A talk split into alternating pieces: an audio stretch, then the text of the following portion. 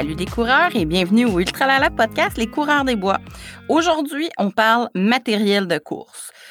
On va être quatre aujourd'hui pour en discuter parce qu'on sait que c'est un sujet très, très épineux et subjectif quand on parle de matériel de coureur. Chacun a son mot à dire. Donc, c'est pour ça qu'on a rassemblé l'expérience de plein de gens pour en parler avec vous. Donc, c'est ça. On veut vraiment vous présenter différentes expériences, diverses habitudes euh, pour que vous puissiez vous faire votre propre idée de ce que vous, vous avez besoin. Premièrement, on a la chance de recevoir pour la deuxième fois au Ultra podcast Frédéric Bien. Salut Frédéric. Bonjour. Tu as été notre premier invité à vie au podcast. Ben oui, j'ai eu cette chance-là. Puis, dans le fond, tu es un grand connaisseur de la course de trail, dans le fond, parce que tu as participé à plein de courses, dont la Transcanada. Transcanaria. J'ai tout le temps de la misère avec celle-là. Mais aussi, tu te connais super bien en matériel sportif parce que tu es le copropriétaire de la superbe maison de la course. Oui, merci de me recevoir. On est super content. Donc, pour ceux qui ne l'auraient pas déjà écouté, vous allez voir, vous pouvez écouter Frédéric à l'épisode 7 de la saison 1. Vous allez voir, c'est pré-pandémie. On a toute une belle naïveté par rapport à la saison 2020. C'est très, très rafraîchissant. C'est vrai. Donc, vous allez pouvoir aller écouter ça. On est aussi accompagné par Michel Lessard. Salut Michel. Bonsoir. Ça va bien? On a oui, super. On a aussi eu la chance de te recevoir lors de la saison 1 à l'épisode 28. Et là, on était un peu plus en pandémie. On avait un peu moins de notre belle naïveté, mais on pensait pas que ce serait aussi long. on, on a encore un petit vent de fraîcheur à ce moment-là. Puis euh, de ton côté, tu as aussi un super grand bagage de, de courses de trail. Tu as fait l'UTMB en 2019, puis tu as fait plein de grandes courses américaines. Donc, on en parle dans l'épisode on, on se reçoit, mais dans le fond, ça fait de toi un coureur super expérimenté. Puis bien sûr, il y a Pierre-Luc et moi. Pierre-Luc qui est en voie de faire sa plus grosse saison ever. Je pense qu'il a déjà plus couru au début du mois de mars que pendant plusieurs de ses grosses saisons. Puis il peut vous expliquer sans problème comment scraper des crampons en cinq jours. Ça, c'est pas un problème. Il peut le tout expérimenter. Euh, moi, de mon côté, ben, je suis la coureuse plus réservée de plaisir que je suis, mais je suis l'opinion féminine du groupe parce que ça en prend une. Parce que les madames aussi, on a des petits besoins particuliers des fois. Donc, voici notre panel d'experts de matériel de course. Pour commencer, moi, je voudrais savoir, c'est quoi votre incontournable de course? Sans quoi vous n'êtes pas capable de sortir pour faire votre course? Moi, je sais que ton incontournable, Pierre-Luc, ça a été une fois le sirop d'érable. Une fois que tu as eu découvert ça, c'est devenu comme ton must ever. Ah oui, j'avais découvert ça, je pense, au Pandora 24 heures, ma première course de 24 heures, justement je pense que ça faisait 6 heures je courais, puis il n'y avait rien qui rentrait, mais absolument rien à cause de la grosse chaleur puis tout ça. Mm-hmm. Ça tombait qu'il y avait le, distributeur de, de Recarbs qui était là. Il me l'a fait essayer, puis ça a été OK, il y a juste ça qui rentre. On a acheté une boîte, puis j'ai fait mon 24 heures là-dessus. Que ça. Il n'y avait rien d'autre qui rentrait que ça. On avait un couleur, grand format, plein, plein de bouffe. Puis ça s'est fini avec des gels Recarb qu'on a acheté une boîte. que c'est comme ça. puis là, à cette heure, je bois du sirop d'érable pur, puis ça fait un job. Puis pour vous autres, euh, ce serait quoi vos incontournables? Ben en fait, euh, si, on, si on garde là, trail, puis euh, plus spécifiquement ultramarathon, je vais je vais nommer de quoi qui est peut-être souvent trop souvent oublié par les coureurs. puis pour moi, c'est le, le, body glide. le petit bombe pour éviter la friction, là, ça, ça va, ça peut faire toute la différence entre une course qui, qui se passe à merveille puis une course où il y a un peu trop de souffrance. Ben, ouais. En fait, euh, en fait, moi, j'irais dans le même sens, euh, mais moi, c'est le knock pour les pieds. Euh, parce que, en fait, la seule chose que tu as vraiment besoin de soigner, je pense que c'est tes orteils sur une ultra longue distance. Fait que trop souvent dans les courses, on voit des gens qui abandonnent parce qu'ils ont des ampoules, ils ont des, ont des super gros bobos. un de mes amis que je cite souvent, Mike Kirion, m'avait dit la seule chose qu'il faut que tu soignes, que tu prennes le temps de faire, c'est changer tes bas, puis de mettre du knock si tes pieds vont bien, le reste va finir par suivre. C'est pas mal moins décourageant quand tu as des pieds qui sont tout le temps neufs, même après 100 km. C'est vraiment intéressant. Euh, les, deux, les deux premières choses qu'on. Ben, en fait, les trois premières choses qu'on a nommées, ça, ça, recoupe un peu. J'avais déjà lu dans un article que les, la, première cause d'abandon dans les ultramarathons, c'était euh, la nutrition, les problèmes de, de nutrition. Puis la deuxième, c'était les problèmes d'ampoule. Fait que, je pense qu'on on couvre déjà une bonne partie des problèmes. on les a appris à la dure, je pense, pour ça qu'on sait tout de suite que c'est ça qu'il faut régler en premier. c'est ça. Mais le pire, c'est que tu dis on apprend à la dure, mais je suis vraiment pas une personne qui est, qui est sujette à faire des ampoules. Sauf que ça m'est arrivé une fois. Puis cette fois-là, je vais m'en rappeler toute ma vie. J'ai fait des ampoules dans l'arche de pied.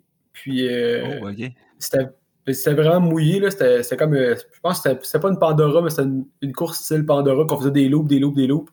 Puis c'était boîte par-dessus boîte, par-dessus boîte, par-dessus boîte, non-stop. Puis j'avais pas, pas mis de knock. Puis euh, j'ai payé. Là. Fait que ça a pris surtout un mois et demi à peu près avant, avant que ça se règle. Là. Fait que moi, je suis vraiment, vraiment, vraiment portée à faire des ampoules. Moi, je fais des ampoules avec des gougounes, OK? Sérieusement, j'ai un pied de marde. C'est, moi, j'ai fait le marathon d'Ottawa. J'ai perdu huit ongles d'orteil sur 10. Ce qui m'amène aussi au sujet chaussures. J'avais pas tout à fait la bonne chaussure pour mon pied. C'est que moi, j'ai fait, c'est ça, comme, comme Michel, des, des, des ampoules dans l'arche de pied pas intéressant. C'est vraiment pas le fun. Je l'ai faite entre les orteils, en dessous des ongles d'orteil, ses talons.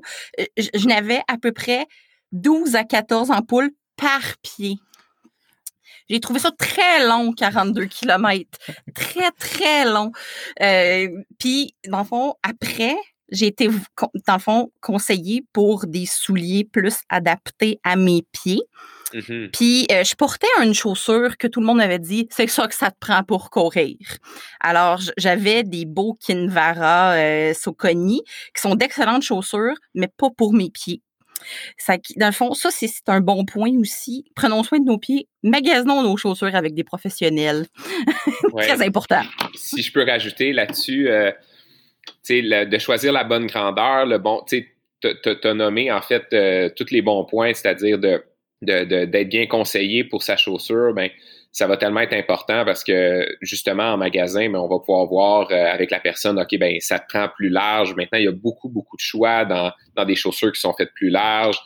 La longueur aussi, très très très souvent, on voit les gens que quand ils choisissent par eux-mêmes, des fois, ben, ça va arriver qu'ils vont choisir un peu trop court, puis là, ben, les orteils vont cogner un petit peu dans le fond. Mais là, ça, ça peut causer des ongles noirs, euh, des ampoules aussi. Euh, fait que ça aussi, c'est super important. Puis quand tu parlais des, des ampoules, ben, il y a le bas qui est, il y a aussi un bas qui existe qui est double couche. Ça va aider justement, les deux petites couches de bas vont frotter une sur l'autre plutôt que de, de frotter sur le pied. Ça, ça aide vraiment beaucoup. Euh, D'habitude, ça, avec un peu de knock, puis même les gens qui ont les pieds les plus, euh, les plus fragiles sont, euh, sont protégés de cette façon-là. Moi, j'avais j'avais le bas double épaisseur avec de la vaseline, puis j'en ai fait 14 par pied. C'est que ça te donne une idée. Ouais, mais des fois, c'est trop parce que c'est trop gras, ou tu sais, puis là, les, les, les, les, couches de bas collent ensemble, tu sais, fait que des fois, euh, trop, c'est comme pas assez. Ouais, c'est un bon point. Mais il y a aussi la crème, euh, comment, pour le vélo, euh, butter, Oui, le chamois butter. Le chamois butter aussi qui fait quand même bien. pour les petites places, là. les petites places qui chauffent. c'est notre, notre sauveteur, nous autres. Sinon, c'est dans la douche qu'on s'en rend compte après, hein, les places où oh, ça mon Dieu. ça, c'est violent. tu penses que ta douche va tout être reposante, puis tu rentres dans la douche, tu fais juste c'est ça, exactement. Euh, vous autres, vous courez-tu vous courez avec des zéro drop ou vous aimez ça plus avec euh, plus de millimètres un peu? Je vais y aller? OK. En fait, euh, moi, depuis quelques années, je cours avec des zéro drop. J'ai commencé avec les Altra, les, fameux Altra. Puis, je sais pas, maintenant, il s'est comme passé un switch d'une édition à l'autre. je courais avec des Lone Peak. Puis, mon pied, c'est comme, je me sentais plus serré malgré le, la même grandeur de soulier. Puis, euh, Innovate ont sorti le, G260, qui était zéro drop. Puis depuis deux ans, euh, depuis, en fait, depuis sa sortie, ça fait trois paires que je brûle. Puis, euh, c'est des souliers qui sont ultra durables. Ils se maganent vite au niveau cosmétique euh, en haut parce que le mesh est ultra respirant. Par contre, la semelle, c'est comme impossible de passer au travers. J'ai des souliers première édition, quand il était à fluo qui ont sorti, je pense que j'ai un 1600-1700 km de trail dessus.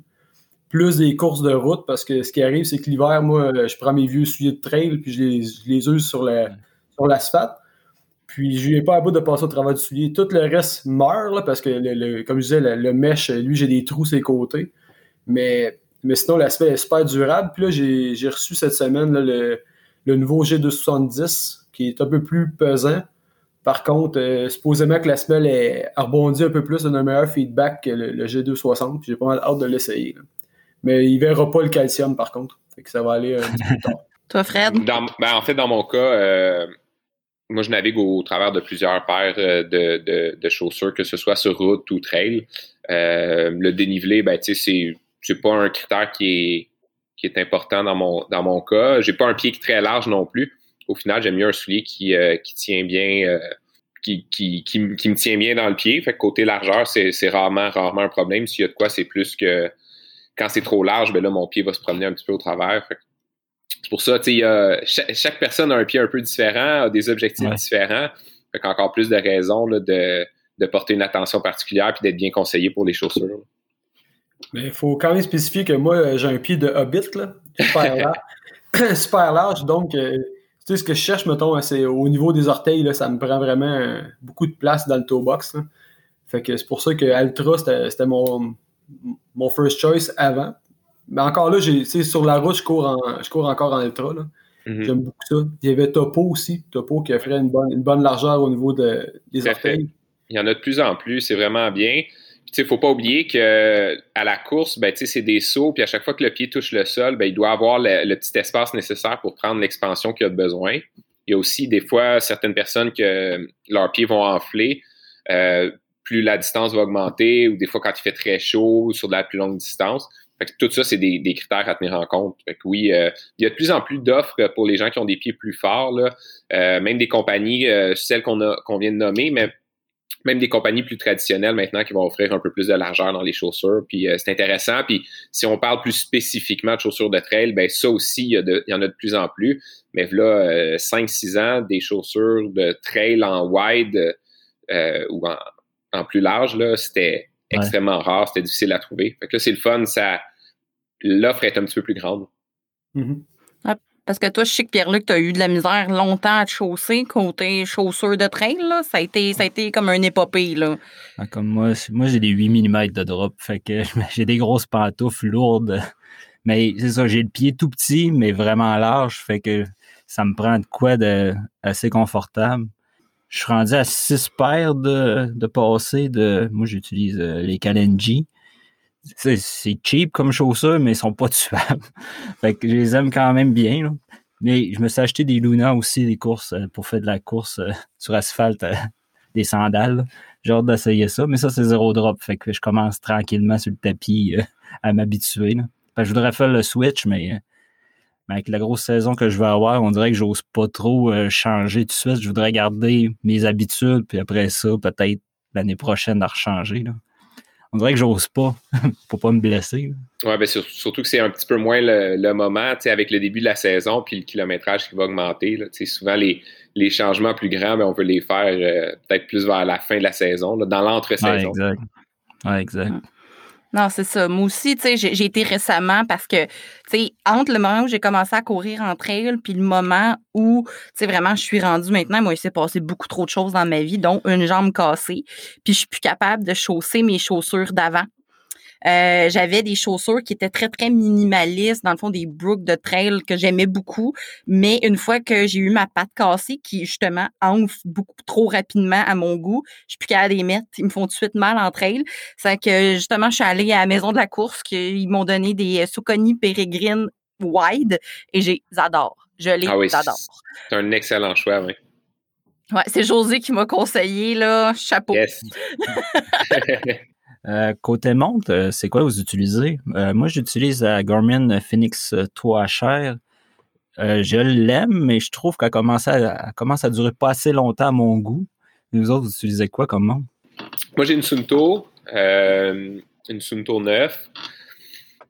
J'ai eu la chance de naviguer au travers de plusieurs, de plusieurs montres. côté expérience de montre, j'en ai eu quelques-unes pour moi, l'autonomie, c'est super important, mais avant toute chose, ce que j'aime d'une montre, c'est qu'on puisse la recharger aussi euh, durant l'activité. Fait que ça, c'est de quoi qui est, qui est important pour moi parce qu'au final, même s'il faut traîner un petit euh, battery pack dans un, dans un drop bag ou quelque chose comme ça, ben ça me dérange moins, même si pendant une demi-heure à charge, euh, je peux courir avec puis, puis continuer. Fait que ça, Ça, c'est un critère que, que, que, j'aime beaucoup. Puis là, ben maintenant, depuis peut-être euh, un an, ben euh, on, a, à la boutique les produits Coros. Puis euh, vraiment, c'est hallucinant. les durées de vie de batterie, c'est époustouflant. Il y en a que c'est 60 heures d'autonomie en full GPS, la plus grande précision. Fait que vraiment, de ce côté-là, en, ce moment, c'est les montres là, qui, qu'ils poussent le plus, puis qui ont innové le plus dans la dernière année. C'est vraiment super intéressant. Puis euh, pour la trail, c'est vraiment un pensez-y bien. C'est des très, très, très beaux modèles, puis qui sont quand même assez abordables pour toutes les fonctions qu'ils vont avoir. Ben, moi aussi, euh, je suis dans le Sunto. En fait, j'ai commencé avec une Ambit 3 Peak, euh, qui était la version comme deux versions avant la Sunto 9 que, que, je porte présentement. Puis moi, j'ai changé ma montre en fait à cause que avec le logiciel, Sonto avait updaté, puis euh, j'avais de la difficulté à transférer mes, mes activités de ma Sonto, euh, ma Ambit 3, à mon cellulaire. Souvent, j'avais des lags, je perdais des grandes. Quand j'avais une, longue course, exemple, j'ai perdu à Ricana, euh, le 125. Ouais, c'est la course que tu veux pas perdre, en fait. Là, les entraînements euh, d'intervalle de, de, de, 6 km, c'est pas grave, mais quand tu perds ton 125 km de l'année, c'est plate. Puis euh, c'est ça, j'ai. Moi, ce qui mérite. Où j'ai une réticence, c'est le prix, en fait, de ces, de ces gadgets-là, parce qu'on s'entend, c'est. C'est le fun à porter, c'est le fun à, avoir, c'est super précis, ça donne un bon data et tout, mais tu sais, quand tu es rendu que tu faut que tu mettes un 900$ sur une montre, moi, ça, me bloquait. Puis euh, j'ai été chanceux, il y, a un monsieur de Québec qui vendait la sienne parce qu'il s'était acheté des, un Power Meter Garmin, puis ça ne marchait pas avec sa sonne tout neuf. Fait que j'ai payé comme la moitié du prix. Là. Wow! ouais, j'ai été vraiment chanceux là-dessus, puis euh, je peux pas dire que je l'aime pas. Par contre, euh, c'est sûr que les mondes, c'est un peu un monde de, de secte. Certains vont dire que Cora, c'est le top, d'autres vont dire que c'est Garmin. Et puis on dirait que ça, ça va par région puis par, par style de. par code postal. Exact. Parce que, tu sais, euh, Sonto, j'ai l'impression qu'au Québec, il y a, il y a, des, il y a, des, il y a beaucoup d'admirateurs. Par contre, Garmin est très fort. Puis quand tu vas en Europe, quand j'étais allé à l'UTMB, ben, je dirais que 80% du monde avec qui j'ai jasé avait des, avait des Sonto dans le poignet. Mm. Fait, c'est vraiment, c'est des marchés niches en fait. Puis je pense qu'il faut y aller aussi selon son besoin parce que ça ne donne rien nécessairement d'acheter une Sunto 9 si tu besoin si tu fais des 10, 10 km, tu n'as pas besoin d'avoir une durée de vie de 100 heures sur ta montre. Faut, faut, c'est comme un soulier en fait ou un manteau ou peu importe. Faut, faut que tu cibles ton besoin pour. À part si tu es riche. Si tu es riche, tu n'aurais pas de problème, par contre. non, mais en fait, c'est ça, c'est de saisir bien le besoin et d'aller choisir sa montre. Mm-hmm. C'est important. Puis maintenant, ben, euh, les montres euh, un peu plus abordables, euh, les premiers prix dans les montres sont énormément plus complètes que par le passé. Puis tu nommais des montres à 900, ben il y en a, oui, à 900, à 1000, à 1002 et tout, mais maintenant à 280, tu peux avoir une montre très complète que tu peux faire ton premier ultra avec, tu peux programmer tes intervalles, enregistrer toutes tes courses. Ça, s'est beaucoup démocratisé aussi dans les dernières années. Parce que moi, j'ai été longtemps dans Sec Garmin, justement. Je pense que c'est ma quatrième là, que j'achète. Mais là, c'est ça, j'ai le goût de virer à Coros, justement, parce que j'ai pas besoin de tous les grements. Moi, je veux juste qu'elle dure longtemps, d'avoir de quoi de précis, d'attitude. Fait que je pense mm-hmm. que c'est ça qui est, qui est intéressant pour aller vers cette compagnie-là. Moins de bebelles, plus que ce que tu as besoin centré là-dessus. En fait, je veux dire que Frédéric a amené un bon point euh, de pouvoir recharger sa montre en cours d'activité. Je sais pas si Coros le fait, j'imagine que oui. Oui, ouais.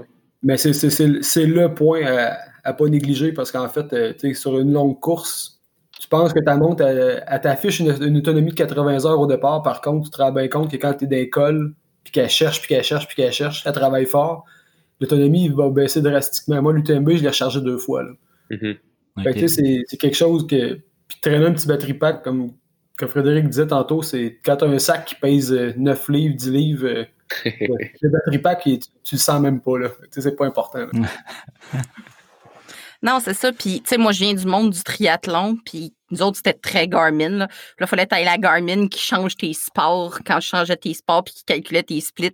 C'est que moi, j'ai comme été conditionnée avec ça. Moi, je viens de switcher pour une Apple Watch parce que je suis très, très Apple. C'est, c'est, c'est, c'est comme ça. J'aime ça, Apple. Toi, t'aimes les gugus. Moi, j'aime les gugus. Moi, j'aime ça, les, les, calculs de patente. Là, j'aime ça. Puis pourtant, en course, moi, je suis le genre de personne à avoir la montre start-stop, à avoir juste mon temps parce que des fois, quand je mets que j'ai trop de données en course. Dans l'entraînement, j'aime ça, puis je calcule des fractions dans ma tête tout le temps, c'est comme un petit peu TDAH, c'est bas. Mais en course, j'aime pas ça parce que là, je me fais trop de scénarios, puis je calcule trop, puis je perds mon énergie. C'est que souvent, je me mets juste une montre start-stop, genre je pars mon temps, puis de temps en temps, je regarde mon temps, surtout pour manger, pour avoir comme un intervalle. Puis j'aime pas ça savoir comme ma, ma, cadence, j'aime pas ça savoir euh, mon pace parce que ça me déconcentre. Si je vais trop vite, je me dis oh mon dieu là, je vais bien trop vite, ça marchera pas. Ou si je vais trop lentement, je suis comme mon dieu que ça avance pas, ça marche pas. Ça, ça dépend vraiment. Moi, en cours, je suis très, très minimaliste, puis pourtant, j'aime les Apple Watch de gréement, mais pour ma vie quotidienne. Côté comme short, chandail, vous aimez quoi? Tu sais, dans le fond, parce que Pierre-Luc qui court tout l'hiver en short, là, ou à peu près, êtes-vous genre super frileux, genre plein d'épaisseur comme moi, ou, tu sais, c'est comme vous y allez vraiment minimaliste dans votre gear? Vraiment, là, on parlait de sec de montre, là, mais là, il ne faut pas embarquer dans le sec des shorts, parce que là, ça va être encore pire. non, mais là, moi, ça va, ça va aller vite, là. Les shorts, j'aime ça l'été. Les pantalons, j'aime ça l'hiver quand il fait froid moi, là, sur le thermomètre, quand ça arrive et que ça touche zéro, c'est ma limite.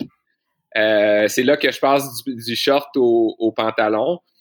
Euh, puis en fait, ben, c'est ça, pantalon coupe-vent, doublé quand il fait froid, etc. Puis euh, le short, c'est sûr, plus la distance est longue, plus le 2 en 1 avec le petit boxer intégré, plus ça va me plaire. Mais c'est sûr que un short super léger quand il fait chaud l'été, puis c'est un entraînement d'une heure, c'est assez le fun aussi. En fait, euh, moi, c'est je vois aussi un peu comme Pierre-Luc, c'est en short 99,9% euh, de l'année. À part quand je joue sur le thermomètre, qu'il fait moins 35 en partant, là, je veux dire, je vais mettre un cuissard d'été. un, cuissard, trois quarts ou, euh, comme récemment, on a fait une sortie en, sentier avec mes, avec mes amis. quand tu es plusieurs coureurs, on ne sait jamais ce qui peut arriver. Là, en même chose quand tu es seul aussi. Là, mais par contre, quand on, quand on a plusieurs coureurs, on, dirait qu'on multiplie le facteur de risque de, par X. C'est imprévu, oui. Exact. Fait que dans ce temps-là, je mets un cuissard, euh, un, petit cuissard d'été trois quarts, comme ça. Je me dis, si j'ai à marcher une coupe d'heure, ben, j'aurai pas froid. Sinon, euh, ça fait bizarre un peu, mais sinon, euh, moi, mon incontournable dans, la short, c'est la saxe. ça, je, je démarre plus. Là, ça aussi, j'ai connu ça peut-être un an et demi, deux ans, puis c'est paire après paire après paire, c'est tout le temps de la saxe. J'ai essayé, en fait, j'ai un problème de cuisse, j'ai des grosses cuisses, puis euh, ça finit par frotter. Puis je suis pas, pas tant un adepte du glide, j'en mets parce que j'ai pas le choix. Mais tu sais, une, short saxe avec un bon boxeur moulant en dedans, c'est. Je, je finis jamais, j'ai jamais d'irritation. Fait que c'est un beau placement de produit, là, mais pour vrai, ça a été une révélation là, quand j'ai découvert cette, cette compagnie. Ah, mais les, les shorts 2 en 1, là, en général, c'est rendu vraiment, vraiment super populaire pour, pour toutes ces raisons-là. C'est vraiment super confortable, que ce soit pour les femmes, pour les hommes. Ça, ça, ça, ça fait la job. C'est des tissus aussi qui sont légers, qui respirent bien. Euh, puis ça évite toute la friction au niveau des cuisses. Fait que vraiment, c'est un incontournable, c'est sûr. Parce que ben, moi, j'ai des Salomon qui sont dans le même principe. Euh, j'en ai deux paires, puis j'ai lave. Puis ça fait deux, trois ans, je les ai. Aucune usure, ils n'ont pas, pas agrandi rien. Le fit est encore parfait. C'est comme. C'est one fit fit all. C'est tout le temps très agréable de porter. coûte cher, par exemple, mais ça vaut la peine. ouais. Ça, c'est un, un, bon point, par exemple. On a tout tout le monde acheter des vêtements cheap de sport en se disant comme je vais économiser full d'argent, c'est non. Les vêtements cheap, ça pouffe, ça descend, ça baisse, ça twist, ça, dure pas, ça s'effiloche. Achetons des vêtements de sport qui tiennent puis qui ont du bon sens. Le prix vaut la peine des fois. T'en achètes moins. oui, mais par contre, je passerais peut-être. Euh, je ne vais pas vous voler votre show, mais parlant de linge versus du bon linge, euh, moi, je passerai au manteau, aux impairs. parce que, bon, euh, toi, Pierre-Luc, tu cours avec des Kalenji. Euh, là, c'est pas, pas, pas, le but de faire une pub Décathlon ou quoi que ce soit. Par contre, moi, j'ai, un impair, comme vous voyez en arrière, qui peint. Ça, c'est, un Innovate Star Michel à, à 300$, grosso modo. Puis j'ai un Kalenji aussi à 100$. Puis honnêtement, en durabilité, question tissu, oui, je suis un peu moins, imperméable, je suis un peu moins léger sur le Kalenji, par contre, il use beaucoup moins vite. Tu celui-là, c'est une membrane qui est euh, Pertex. C'est une super bonne membrane. C'est un deux plis. Par contre, euh, aussitôt que je porte une veste de, une veste de, course à pied, et que je me fais mouiller beaucoup, le tissu avec le frottement va s'user beaucoup plus rapidement que la Kalenji, que ça fait trois ans et demi que j'ai. Fait que oui, dans, certains cas, exemple, tu sais, moi, il y, a des trucs c'est un no-go, le, stock cheap, on, peut dire, on veut, dire. Par contre, dans des imperméables, comme mon impair d'hiver, c'est officiellement mon Kalenji, parce que je peux le mettre avec n'importe quel sac, puis il n'y a jamais de frottement ou de trace de frottement presque. Puis souvent, j'ai des amis qui courent avec des, des Salomon Bonatti Pro, des trucs du genre euh, en trail. Puis on s'est rendu compte aussi qu'après l'UTMB, il y avait beaucoup de signes d'usure. Parce qu'on a eu, en 2019, on a eu une, UTMB un peu spéciale. il a mouillé beaucoup. Puis il a mouillé longtemps. Puis on dirait que plus le tissu est imbibé, plus euh, le frottement vient qui fait son effet sur le, sur le matériel aussi. Là. Je sais pas ce que tu en penses, Frédéric. Ben, en fait, euh, côté, côté durabilité et tout, euh, évidemment, moi, j'ai pas comparé. Euh, je vais prêcher pour ma paroisse. J'ai évidemment pas comparé avec les, les produits de nos cousins français. sais, règle générale, c'est des produits, euh, évidemment, plus tu vas dans du performant, léger, le, le, manteau imperméable, c'est quand même ultra, ultra niche, ultra marathon, là, justement, là, à part les à part en ultra-marathon, c'est assez rare comme produit. Fait que, ça dépend surtout, ce que, ce que je dirais, c'est la durabilité va souvent venir avec la, grosseur et tout. C'est sûr, si tu en veux un qui est gros comme le poing, euh, qui est 100% imperméable, puis que tu peux traîner partout, ben c'est sûr que c'en est un souvent qui va être un peu plus fragile. Moi, ce que je préfère, par contre, puis ça, ça va dépendre de chaque personne, mais c'est de mettre le manteau par-dessus ma veste.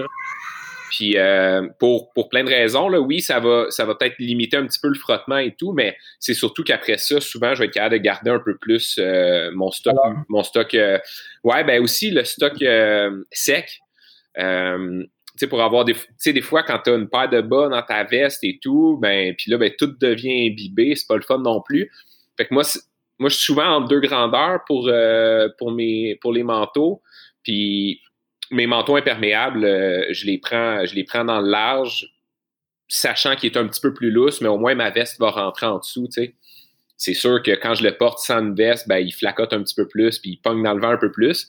Par contre, vraiment, l'idée de, l'idée de garder ma veste au sec, pour moi, c'est quand même super important. Mais c'est sûr que quand tu mets une veste par-dessus un manteau, ben là, ça. Il y, a un petit peu plus de friction qui se fait. Parce que moi, j'utilise le Salomon, j'ai aucune idée c'est quoi le, nom exact. Puis je l'utilise à l'année, je l'utilise même l'hiver. Puis j'ai tout le temps ma veste dessus, puis il n'y a aucune trace d'usure dessus présentement. Ouais, mais je, sais lequel. Euh, tu sais, je l'ai déjà vu ton manteau, là, je me souviens. Là, puis ça, c'en était un, justement. C'était un Bonatti, mais un, un ancien qu'ils ont fait. Là, puis il y, a, un recouvrement dessus, tu sais. Fait que justement, ça le rend plus. Euh, il est quasiment ciré par-dessus. Ouais, ouais, ouais. Puis je l'utilise même au froid, même quand il est mouillé, il vient pas dur, il vient pas, il reste pas rigide, il reste tout le temps flexible. Ah à, date, c'est vraiment un bon achat parce que je l'ai tout le temps sur le dos. Parce qu'aujourd'hui, il faisait moins 25. il est parti avec deux chandails à manches longues, puis sa maudite imperméable. Puis j'ai dit qu'il faisait trop frette pour ça, puis il m'écoute plus. Puis c'était parfait. C'était super bien. En fait, l'imperméable, c'est probablement le morceau que tu, que peux pas négliger à l'année parce que peu importe la température, tu, vas sortir l'été, il commence à faire froid, tu gardes ton t-shirt, tu mets ton impair. Euh, tu es au printemps, il fait un peu plus froid, tu mets une deuxième couche, tu mets ton impair. Tu tombes l'hiver, tu mets deux, trois couches, tu mets ton impair. L'impair, euh, c'est la pièce à avoir tout le temps sur soi. Là. Non, puis c'est pas le premier qu'on pense. C'est ça qui est. Mais c'est avec l'expérience qu'on vient qu'on comprend que c'est indispensable d'avoir un bon impair finalement. Oui. Exact. Ben, non, mais juste euh, tu sais, pour rajouter à la discussion, l'hiver, là, jamais, jamais, jamais je vais, je vais traîner un impair. Puis jamais je vais le mettre non plus. Pour moi, mettons, ça respire pas assez. Tu un imperméable à moins 20 ben, avec des couches en dessous, pour moi, ça sent pas assez l'humidité. Ça condense. Je avoir un soft shell, une coquille qui, euh, qui respire pour, pour compenser un petit peu l'humidité. Puis, euh, c'est intéressant d'entendre. Euh, ben, chaque personne est différente aussi. Là. moi, la façon que je l'utilise, c'est souvent je pars, je suis pas assez habillé. Fait que c'est capine, zippé jusqu'au menton. Après ça, dès que j'ai chaud, enlève la capine, dézippe un peu. Ouais, ouais, ouais. Souvent. Fait que là, c'est zip, dézip, zip, dézip. Mais c'est comme ça que je fais mon aération. Ouais, ouais. Mm-hmm. Fait que juste à dézipper un peu, je me laisse ouvert en V finalement, l'air rentre, puis ça circule super bien. Puis mm-hmm. j'ai froid, alors zip un peu, puis je m'ajuste comme ça. Ben ouais, ben ouais. ouais, exact. Puis justement, beaucoup d'imperméables, on, on, le feature avec le petit snap plus bas un peu, où euh, tu sais, tu peux dézip, tu snaps, puis là, le, courant d'air se fait. Par contre, c'est un bon point que tu apportes parce que si tu cours l'hiver, euh, moi j'ai tendance à condenser dans les coudes. Tu sais, on dirait que tout, toute, toute la chaleur se ramasse là. mais, un bon impair, un bon feature à regarder pour choisir son imperméable, c'est s'il peut avoir des trappes en dessous des bras. parce que beaucoup, beaucoup de manteaux euh, de course à pied n'ont pas ce feature-là. Par contre, euh, quand tu regardes dans des manteaux d'hiking, euh, ils l'ont tous. Parce que un imperméable, si tu veux qu'il soit 100% imperméable, c'est sûr que tu vas, tu vas quand même hypothéquer quelque part la respirabilité du tissu. Là. Mais oui, mais oui. Parce que un va pas, va, va pas avec l'autre nécessairement.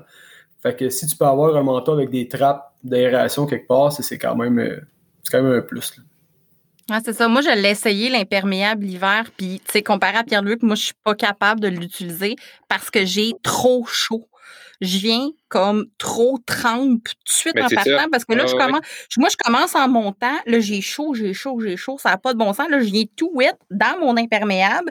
Puis après ça, j'arrive au top puis je congèle sur place, puis après ça, je, puis je suis plus capable de me réchauffer du restant de ma ride.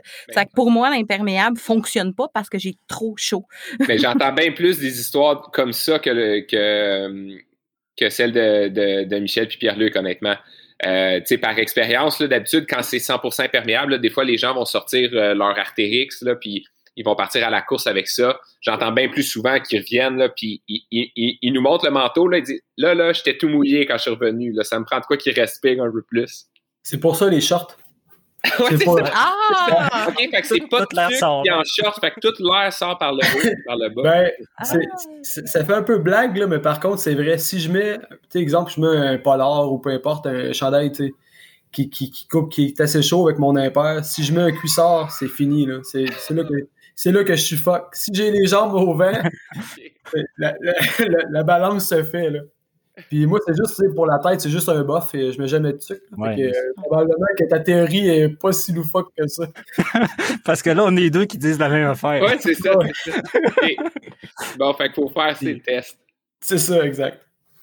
Puis même moi, même quand il fait froid, tu sais, mettons un chandail de mérino, mais je le mettrai même pas directement sur moi. Je vais mettre une coupure d'un autre chandail en dessous pour pas avoir trop chaud. Ouais. Pour justement pouvoir mettre mon manteau de pluie pour pouvoir me le dézipper. Moi, la fin de semaine passée, je me suis acheté une jupe en mérino pour mettre par-dessus mes pantalons coupe-vent parce que je revenais et j'avais trop froid. C'est que c'est ça. C'est qu'on est, c'est pas pareil. ouais. Ce qu'il faut retenir, c'est qu'il y, a, une solution pour toutes les, pour, toutes les sortes de coureurs. Oui, exactement. C'est que le multicouche. Ouais, le multicouche, multicouche. trompe pas, je trouve. C'est juste de mettre des mettre dans le bon ordre. Hum. Est-ce qu'on se part un autre débat? Bâton, pas de bâton? ben, Michel, ça va être intéressant de, t'entendre là-dessus avec l'UTMB. Là.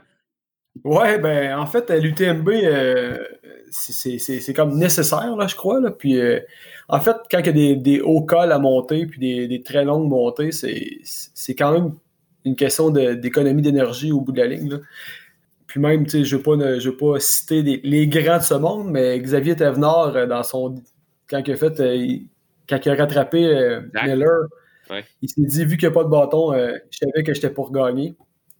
Fait que, tu sais.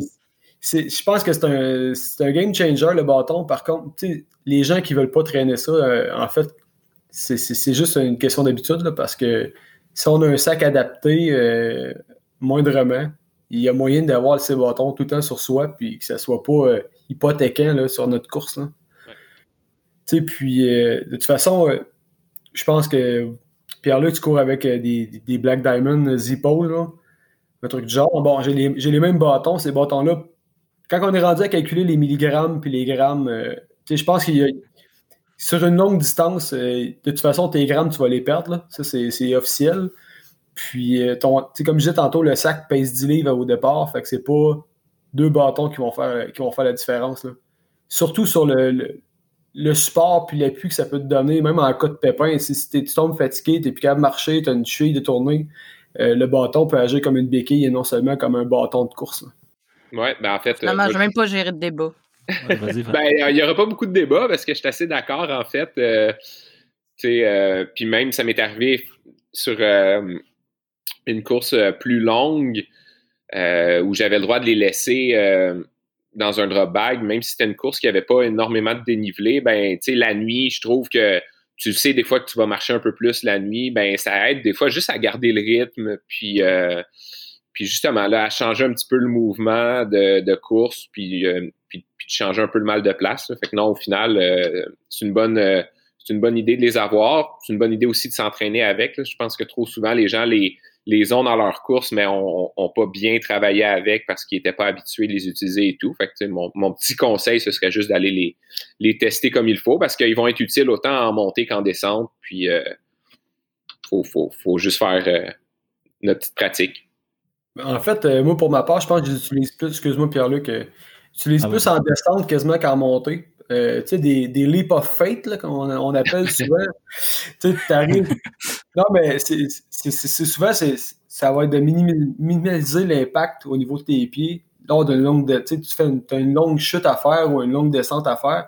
Euh, tu n'as plus tes bâtons, tu te, laisses, tu te laisses descendre dessus. C'est comme en ski alpin, en fait. Mm-hmm. Fait de, de cette façon-là. Exact. Puis, euh, tu sais, on, sait tous ceux qui font des, des, longues distances, même des courtes distances avec beaucoup de dénivelé, c'est les descentes souvent qui tuent les jambes. Là. Fait que si on peut ben s'aider d'avoir deux jambes de plus, ben, pourquoi s'en passer en fait? Tellement. Mais moi, j'ai acheté mes bâtons il y a peut-être deux, trois ans. Puis j'avais entendu dire qu'il fallait couper les attaches pour, pour, pour mettre les mains parce que tu peux te casser les poignets. Fait que là, moi, je pars avec cette idée-là, j'arrive chez nous, point ciseau, cloc, cloc, coupe ça. Ben, je sais que c'est vraiment niaiseux ce que j'ai fait. Je le regrette d'accord depuis, trois ans. Puis là, j'essaie de trouver un moyen de recoudre ça. Là. Non, non. Okay. de me racheter des bâtons. Souvent, là, on, dit aux gens, là, quand, quand, on rentre la main là, dans le bâton, là, techniquement, tu devrais être capable de pousser fort sans même fermer ta main sur ton bâton. Tu sais. Ben là-dessus, moi, je, suis un peu de l'école du, du, gars qui t'a dit ça, Pierre-Luc, ou de la femme. Là, parce que, Ma, première course euh, officielle que j'ai faite euh, longue distance, c'était à Ricana 125. J'avais mes bâtons depuis peut-être euh, un mois, un mois et demi. Je courais beaucoup avec. Puis justement, j'avais mis les, les dragons. Puis là, je courais, je courais, je courais. Puis je me sens enfargé, mais j'ai planté dans, dans le bout mon bâton droit, puis je l'ai cassé. Puis là, j'ai rencontré un là, je m'en allais avec mon bâton qui s'en allait, qui était, qui était tout mousse. puis il y a un monsieur qui dit Ouais, mais les dragons, quand tu descends, en théorie, il faudrait que tu les enlèves. Ah, ok, ouais. Ben là, ben, ouais, ok, pour la descente. mais moi, je parle vraiment en montée quand tu es sport, là. Ouais. Exactement ce qu'ils te font. C'est ça. Sauf que moi, j'étais allé, j'ai pas pensé à ça, j'étais encore à mes débuts de trail, puis là, je me disais, ah, c'est le fun avec les, les, dragons, ça va bien, ça tient les bâtons. Mais quand j'ai tombé et j'ai cassé mon bâton, là, j'ai, trouvé ça pas mal moins drôle. Mais maintenant, moi, j'en ai plus de strap. J'ai plus de dragons sur mes bâtons. Fait que je peux, je peux plus pousser, là. Ouais, moi, c'est juste par après que j'ai appris que c'était pour pousser. Fait que j'ai été vraiment niaiseux, mais bon. C'est surtout que c'était pas si urgent, là, découper, là. T'aurais, ah, pu, aurais pu les essayer juste sans les mettre, là. Ouais, c'est ça. Je pense que les dragons ont été enlevés avant l'étiquette. Ah ouais, l'étiquette est encore dessus, je pense. Il est encore dans le du poids, c'est important. Ben oui. Comme ça allait faire une différence. Moi, je savais même pas à quoi que ça servait, ces bandes-là. Moi, je pensais que c'était juste que quand tu tombais en ski, tu perdais pas tes bâtons partout.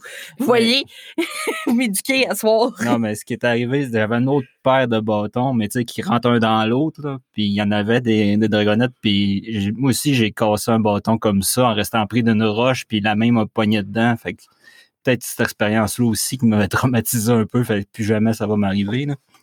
Mais là, ça va me coûter encore une paire de bâtons. fantastique. Ah, c'est ça. On va apprendre un coût de 200 dollars. Parce qu'une fois qu'ils sont coupés, tu tu peux pas les rajouter, là, c'est fini. Mets des tailles rap. Côté bouffe, vous, est-ce que, parce qu'il y, a plusieurs écoles de pensée, encore une fois, pour les ultras. Il y a les gels, les, bonbons, les jujubes, puis il y a comme la vraie bouffe. Euh, il paraîtrait que quand tu t'entraînes pour des ultras, tu apprends à manger en courant, puis à bien digérer tout, puis tout le monde est heureux. Ah euh, vous autres, êtes-vous type gel, type bouffe, type hybride, type liquide, type... Ah, type gel. Bon, euh, en fait, moi, je, suis, je, suis probablement le, pire exemple à suivre. Parce que normalement, quand je, quand je m'entraîne, je suis ultra sérieux. Je traîne, je me fais des barres de riz je, me, de la vraie nourriture, je me mets des gels, des fruits d'eau, euh, du sirop d'érable. J'ai vraiment une, alimentation qui est ultra soignée, ultra diversifiée pour pas justement créer des exemple avec les chips ou le sucré, euh, des, irritations de la langue, que ça l'aille bien.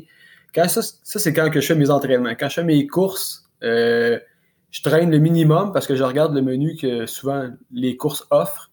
Puis je me dis, ah, j'ai pas besoin d'amener autre chose que des fruits d'œufs. Je pars avec mes fruits d'œufs. Mais je suis tellement dans un mode de course puis de performance, on dirait que mon cerveau shut down sa nourriture. Puisque ce qui arrive, c'est que je vais, je vais sauter des, ravitaillements, ravitaillements, ravitaillements sans manger. En mangeant un fruit d'eau une fois de temps en temps, en me disant Ah, au moins je me, je me garde à flot. Puis là, je casse. Puis là, je me dis Ah, c'est pas grave, il y a un ravitaillement dans 5 km.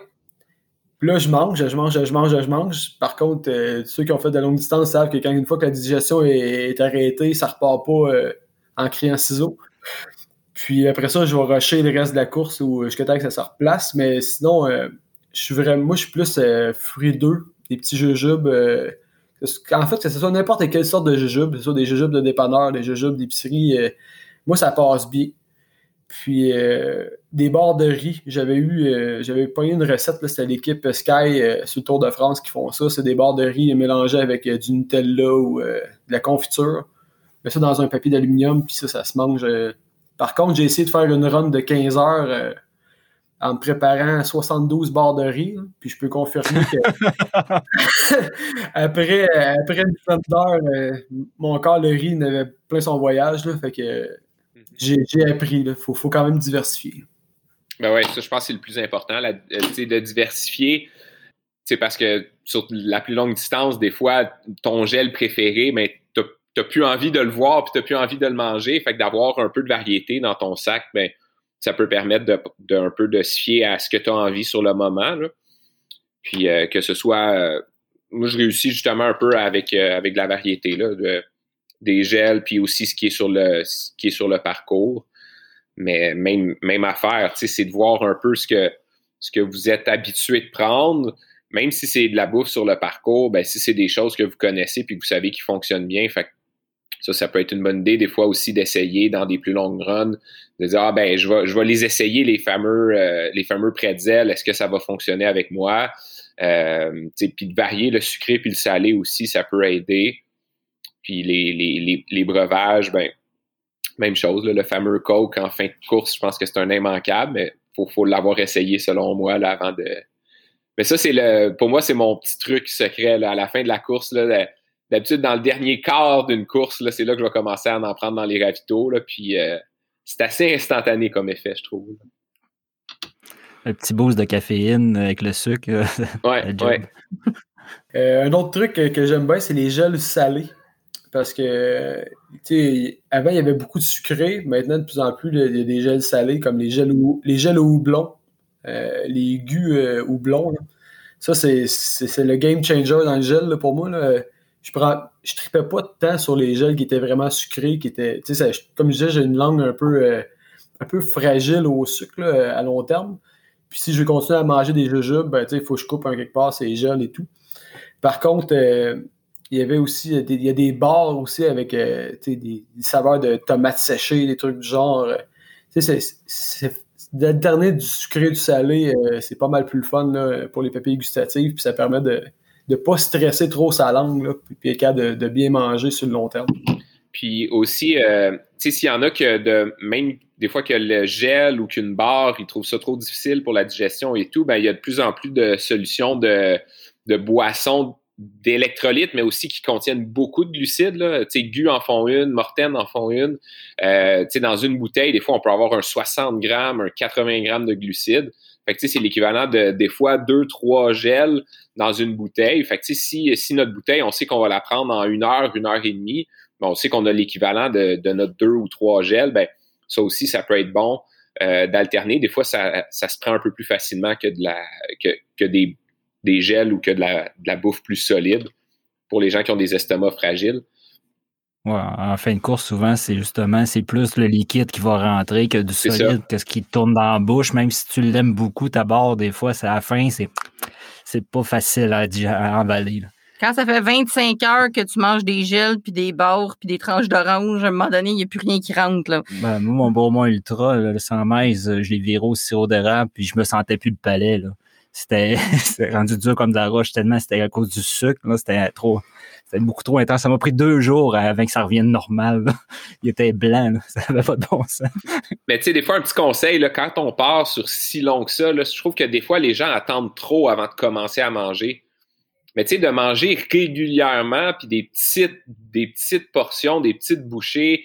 Des fois, c'est un, demi-fruit un demi-gel mais plus régulièrement, ça va aider aussi à, je trouve, à apporter de quoi d'un peu plus stable. Puis au lieu de faire un gros choc de, d'avoir un ravito, de se remplir, puis, puis là, ben, une demi-heure après, on a mal au ventre, puis, euh, tu sais, des fois, ça, ça ressort, là.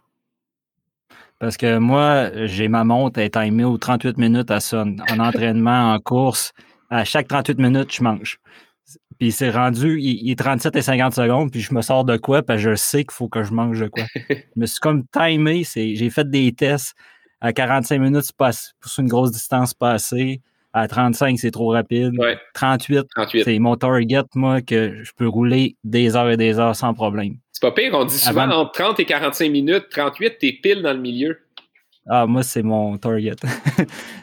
ah non, c'est ça. Puis aussi, tu sais, puis moi, moi, ça m'aide beaucoup, puis j'ai transmis, dans le fond, la façon de faire à Pierre-Luc. J'ai des, dans le fond, des pochettes pour les gels euh, comme remplissables. C'est que dans le fond, la mm-hmm. pochette, c'est comme l'équivalent d'une gourde Salomon molle, mais c'est vraiment pour un bouchon oui, mais, mais c'est vraiment pour contenir des gels. Guy en ont fait un bout. Euh, je sais plus Ouais, je sais plus qui est-ce qui en a fait, mais c'est le fun justement pour en manger plus souvent parce que là tu fais comme la moitié de ton gel, là tu fais que si je fais avec l'autre moitié en attendant. Moi, j'ai toujours une amie qui avait couru le marathon le marathon des érables puis qui s'était gardé sa tire d'érable dans sa couette pour plus tard puis que le soleil avait tapé dessus puis que toute sa couette était remplie d'érable. En tout cas bref, je vois un peu la même illusion avec le gel. Là. Puis euh, nomme-le pas. Puis, ben, dans le fond, c'est ça, ça, que, ça te permet de prendre une petite gorgée de temps en temps, pas être tout gommé partout, puis de plus savoir quoi faire avec la moitié de ton gel que tu n'as pas le goût de boire pour le moment. C'est que moi, je trouve que c'est une belle alternative pour tout ça. Puis je pense aussi écologiquement, euh, on s'en va tout un peu vers là. Je trouve ça le fun qu'il y ait des, des, solutions comme un peu rechargeables pour moins de plastique, moins de cochonneries qui, de toute façon, va se ramasser soit dans la nature pour ceux qui se ramassent pas ou dans les poubelles. Donc, euh, moi, je trouve ça fantastique. Go les compagnies, faites-nous des, des, des, packs euh, de gel réutilisable. On aime ça. ça, il y en a de plus en plus, c'est le fun. Avez-vous un big fail? De gear? Est-ce que vous avez quelque chose que vous avez essayé, que vous avez fait, moi, plus jamais? Moi, j'ai entendu des histoires d'amour et d'horreur de bas orteil, là. Il y en a qui ont adoré, il y en a qui ont haï. Est-ce que vous avez des big fails, genre de choses que vous faites comme, moi, c'est terminé, je, je, je le fais plus jamais? Bonne question. Je réfléchis. moi aussi. moi, je, peux, parler. Oui, vas-y, vas-y, vas-y. Je peux parler de la mienne, de madame. C'est pas un sujet qui vous concerne, les messieurs, mais euh, une bonne brassière. Prenez pas une brassière de yoga pour courir votre distance de course. Parce que euh, les, premières minutes, c'est pas tant pire, mais au bout de 10 km, first, ça robe de partout. Puis deuxièmement, vous allez avoir vraiment très mal le lendemain. C'est que, euh, bonne brassière, les filles, l'investissement vaut la peine. Ça vaut la peine de payer plus cher pour avoir une bonne brassière de course. C'était mon petit éditorial de madame. Ben, moi, en fait, euh, j'ai pas vraiment de, fail matériel. Ben, en fait, j'ai eu un fail matériel qui est une paire de souliers, mais en fait, c'est c'est des Oka One One euh, Speed Instinct. la, première année, j'avais pris justement à la maison de la course. Puis euh, j'ai couru deux fois l'hiver. Puis vu que c'était comme une espèce de plastique collé sur le mèche pour essayer de garder le soulier en, forme de soulier, ça avait tout éclaté. Euh, j'avais puis euh, j'ai eu un super bon service, là, eu pas de problème. J'ai changé de soulier, je me suis racheté des longues piques.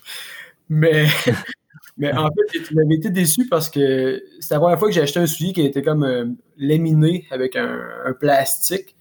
Mais avec justement, avec parler avec le, personnel là-bas, il me disait qu'il y avait eu beaucoup de retours là-dessus parce que c'était pas un soulier qui était conçu pour l'hiver. C'était pas. Probablement que j'aurais pris ce soulier-là dans, dans, dans le bout l'été, il aurait toffé. Euh, c'est comme les, comme les j'en ai eu deux paires, puis c'est intuable. Par contre, euh, sur le froid, euh, j'avais pogné des, des, des, conditions assez vraiment froides.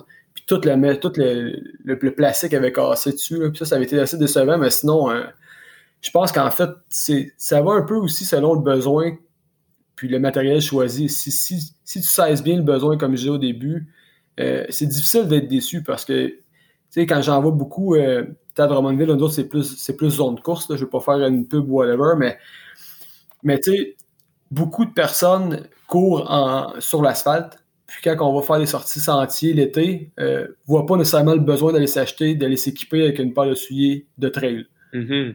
Puis tu sais, c'est difficile aussi, puis c'est pas nécessairement le tu même chose à la maison de la course, votre but, c'est pas de pousser un produit que le client va utiliser une fois. C'est de saisir le besoin de la personne, puis d'aller travailler avec eux. Puis de... Par contre, tu peux pas t'attendre à avoir une adhérence qui est optimale avec un sujet de route entre elles.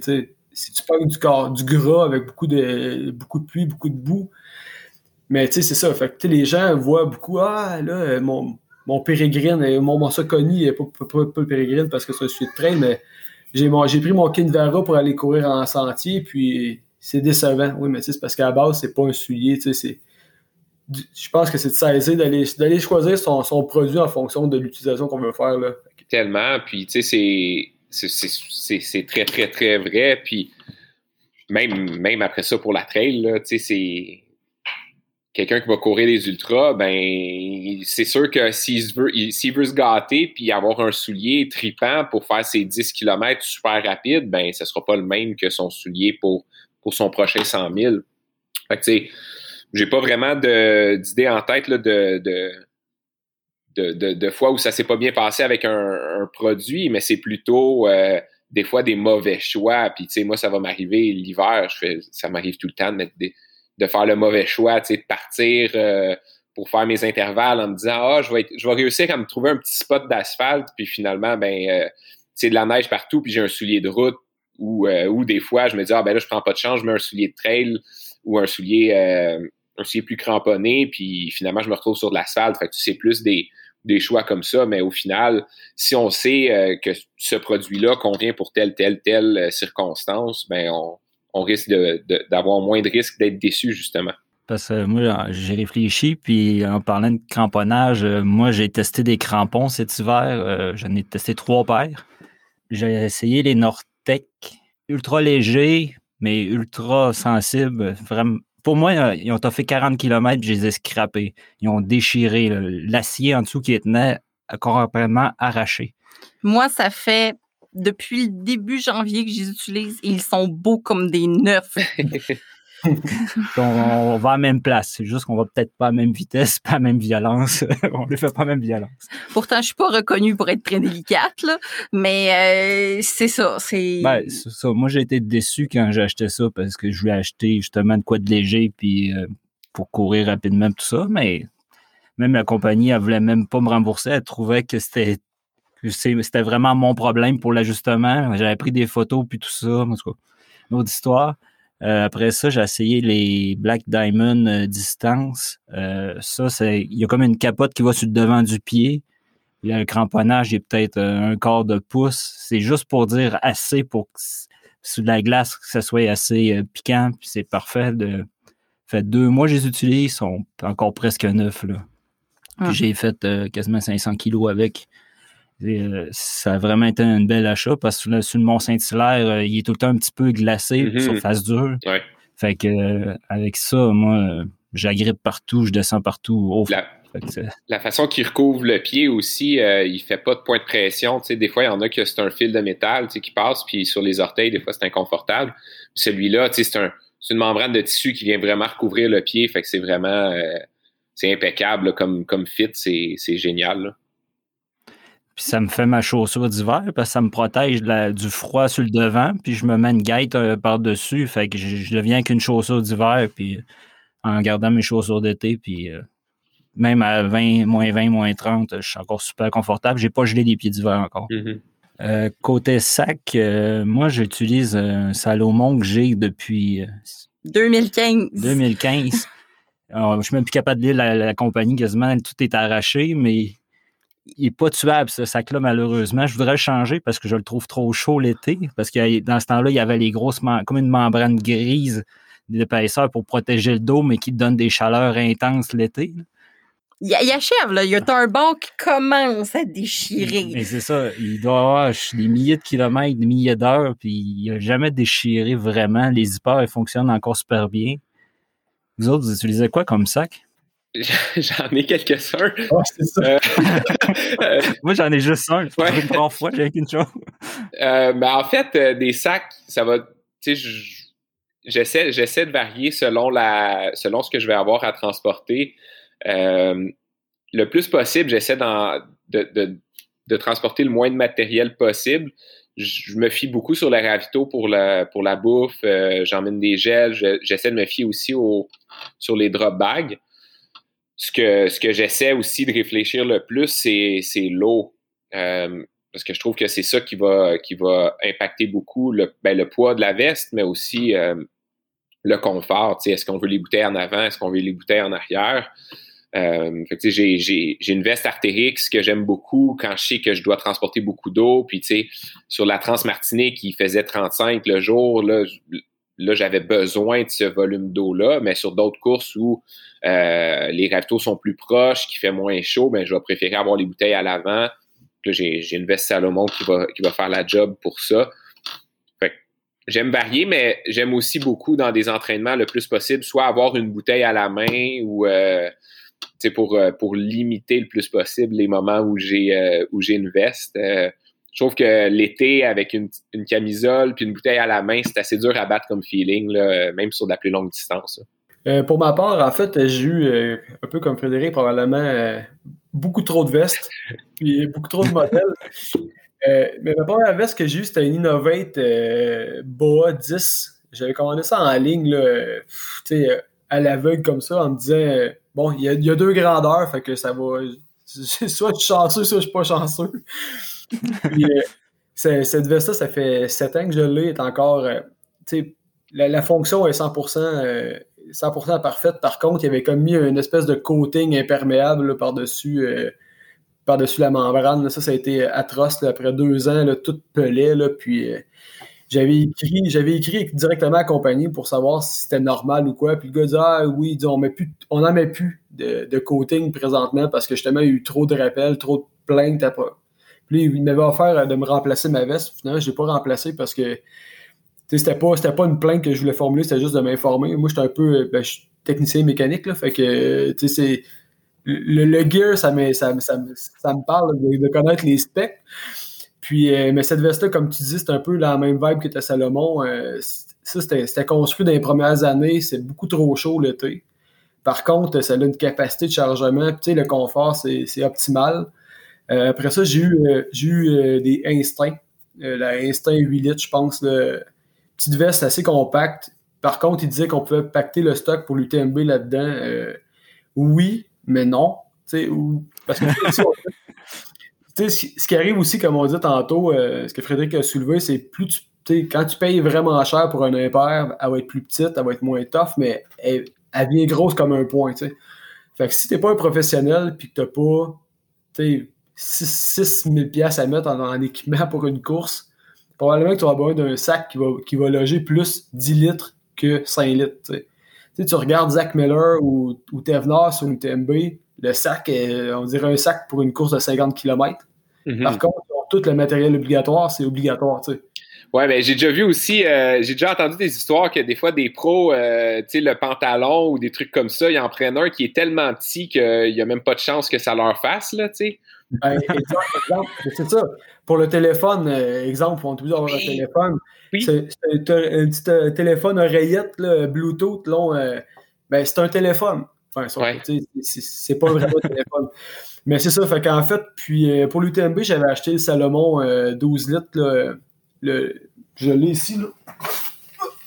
C'est un magnifique sac avec la membrane super élastique. Là. Ça, c'est parfait. Puis en fait, euh, moi, je fais beaucoup de courses organisées, mais je fais beaucoup de courses euh, longue distance, ultra longue distance avec des amis, là, qu'on est en, autonomie complète.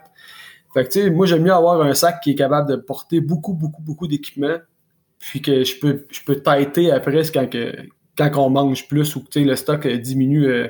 Fait que le Salomon, honnêtement, moi, je suis, vraiment pas un gars Salomon. Là. J'ai, comme comme n'importe quoi, tout le monde a ses petites préférences. Puis, euh, mais j'étais agréablement surpris sur le confort. Puis, justement, j'avais eu un Salomon dans le passé qui n'avait pas duré. Mais celui-là, là, même après l'UTMB, OK, je l'ai pris jaune soleil. C'est sûr qu'il fallait que je m'attende qu'il salisse un petit peu. Mais mais oui, il est plus sale, mais côté fonctionnalité, c'est impeccable. C'est vraiment un des meilleurs sacs que j'ai eu. Ouais, parce que ma veste, moi, je cours, je m'ajuste au fur et à mesure, je ressors les gants, puis du full à, vide, je vois aucune différence, ça ne bouge pas plus, puis c'est fantastique pour ça. Ben, ça prend un bon fit, justement, parce que quand tu cours autant d'heures, que si ça commence à se promener, ça va te jouer dans la tête aussi. Ça devient désagréable. Mais parlant fit, je sais pas, moi, j'ai des seins, là. J'en ai plus que des fois les coureuses qui en ont pas du tout. Moi, j'en ai plus. J'ai pas encore été capable de trouver un fit avec un sac qui était intéressant, surtout ceux avec les gourdes en avant. J'ai, c'est, un moment donné, quand, dès que tu as un peu de stock dedans, là, tu, viens avec une circonférence de sac, c'est écœurant. Puis c'est pas encore top shape pour les madames qui ont des formes. Là. Mais, les sacs. Ouais, non, mais, euh, ouais, non, mais maintenant, de plus en plus, là, justement, les sacs euh, avec les bouteilles à l'avant, euh, il y en a qui vont être qui vont être dessinés pour placer les bouteilles un peu plus bas pour justement que ça vienne sous la poitrine et que ce soit un peu plus confortable. Fait que, tu sais, entre autres, ça va être il va y avoir une paille un petit peu plus longue pour qu'on soit capable de boire, mais la, la, la bouteille va être positionnée un petit peu plus basse. Euh, c'est pas exclusif aux femmes, mais c'est pensé spécifiquement pour les femmes, justement. Oui, parce que ça, c'est un, une problématique. Ben, moi, mon sac aussi, j'ai le même, j'ai le même que Pierre-Luc, mm-hmm. exactement le même, qui est un sac unisexe, puis qui est clairement pas fait pour les filles. Là. Puis, tu sais, il fait, il fait la job, là. il est correct, mais, tu sais, c'est pas fait pour les demoiselles.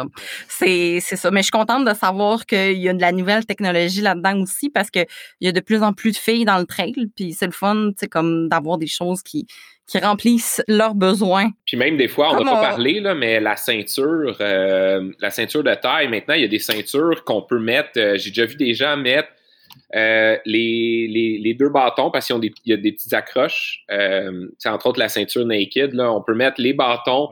J'ai vu des gens mettre la frontale, une bouteille de 500 millilitres, de la bouffe, plus le téléphone. Tu sais, quand un coup que tu as tout ça, tu es, bon pour un bon bout, là, déjà, là, si, surtout si tu as des ravitaux à certains intervalles. Fait que ça, ça peut être une option intéressante. Ben, moi, quand je faisais vraiment des très, très longues sorties, j'avais ma naked avec euh, justement une 500 en avant, 500 en arrière, mon téléphone dans le côté, puis de la bouffe dans l'autre, puis, euh, ça, ça, bouge pas tout, c'est vraiment bien. Mais moi aussi, j'aime bien la gourde dans la main, là. sais, ces temps-ci, moi, quand je fais mes sorties, surtout l'hiver, parce que l'eau, elle gèle, là, puis dans les gourdes Salomon en particulier, tu sais, si jamais tu mets pas ton manteau par-dessus, souvent ton eau à gel. Ça que je sais pas, on dirait qu'en la gardant dans la main, elle shake tout le temps, ça n'a pas le temps de geler. Ça que j'aime bien ça. C'est, c'est, mon petit. Euh, mais je fais pas des sorties de 6 heures non plus. Là. Je fais pas des sorties de plus que 2 heures, 2 heures et demie. Donc pour moi, ça fait. Mais dès que tu fais des plus longues sorties, je pense pas que ça peut fonctionner. Parce que moi, j'ai toujours l'habitude de je, sors comme si j'allais en course. J'ai tout le temps trop d'eau, trop de bouffe, trop d'affaires. Mais on dirait que c'est comme rendu à la course et je l'ai tout le temps eu sur le dos, ce poids-là. Je suis habitué, puis c'est comme d'habitude. C'est comme un training comme d'habitude. Mm. Mais c'est chacun une façon de voir ses affaires aussi. Là. Moi, on dirait que j'ai besoin d'avoir testé mon sac 50 fois avec le poids, avec les gourdes en arrière, et un autre dans le dos pour voir ce que ça fait, pour pouvoir m'ajuster comme il faut. on a toutes nos petites habitudes. Et oui. Merci d'avoir partagé ça avec nous, les gars. C'était super le fun. C'est le fun d'avoir des opinions aussi différentes de plein de monde qui ont essayé plein de choses parce que, comme vous l'avez remarqué pendant l'épisode, il y a pas de consensus. Il n'y a pas de solution miracle pour toutes les amis. Tout le monde est différent. Donc, euh, ayez pas peur d'essayer, de demander conseil à des gens qui connaissent ça. Euh, allez voir. Moi, je connais particulièrement la maison de la course parce que c'est, c'est, c'est ma maison de la course depuis déjà plusieurs années. Euh, je vais les voir dès que j'ai des, des, des, besoins particuliers. Mais vos régions ont toutes aussi des boutiques spécialisées dans la course à pied, le ski de fond, le, le, le, peu importe votre sport. Allez voir des professionnels, ça vaut vraiment la peine. Puis souvent, ça peut vous éviter de faire des achats impulsifs que vous allez être obligé de refaire un achat raisonné par-dessus, donc le double d'argent. Puis, euh, dans le fond, c'est bien de s'informer aussi sur, tu sais, vraiment, puis vous vous posez la question, c'est quoi mes besoins? Pourquoi j'en ai besoin? Puis de pas acheter des choses qui ne fitteront pas parce que de toute façon, vous allez être obligé de les remplacer. Pas juste parce que c'est beau avec la couleur. Oui, puis pas juste parce que c'est à mode. Si vous en avez pas besoin, c'est c'est bien correct. Ça que merci beaucoup. Ouais, merci. Euh, profitez de là on est en on est, on est début mars, le beau temps arrive donc euh, à l'enregistrement donc profitez euh, du beau temps de dehors, amusez-vous. Donc, euh, nous avons un Patreon maintenant. Donc, pour avoir du contenu exclusif et avant tout le monde, vous pouvez nous soutenir sur Patreon. Merci infiniment à tous ceux qui nous soutiennent présentement, c'est-à-dire Charles Martin, Guillaume Le Bâtisseur, Marilyn Fortin, Martin Guilbert, Yvan Lheureux, Richard Taillon et Lynn Pelletier. On vous remercie du fond du cœur. Euh, c'est vraiment très apprécié. Ça nous permet de continuer de faire ce merveilleux podcast pour vous. Donc, euh, merci beaucoup. Amusez-vous. Jouez dehors. Bye bye. Merci. Bye. Soirée. Two.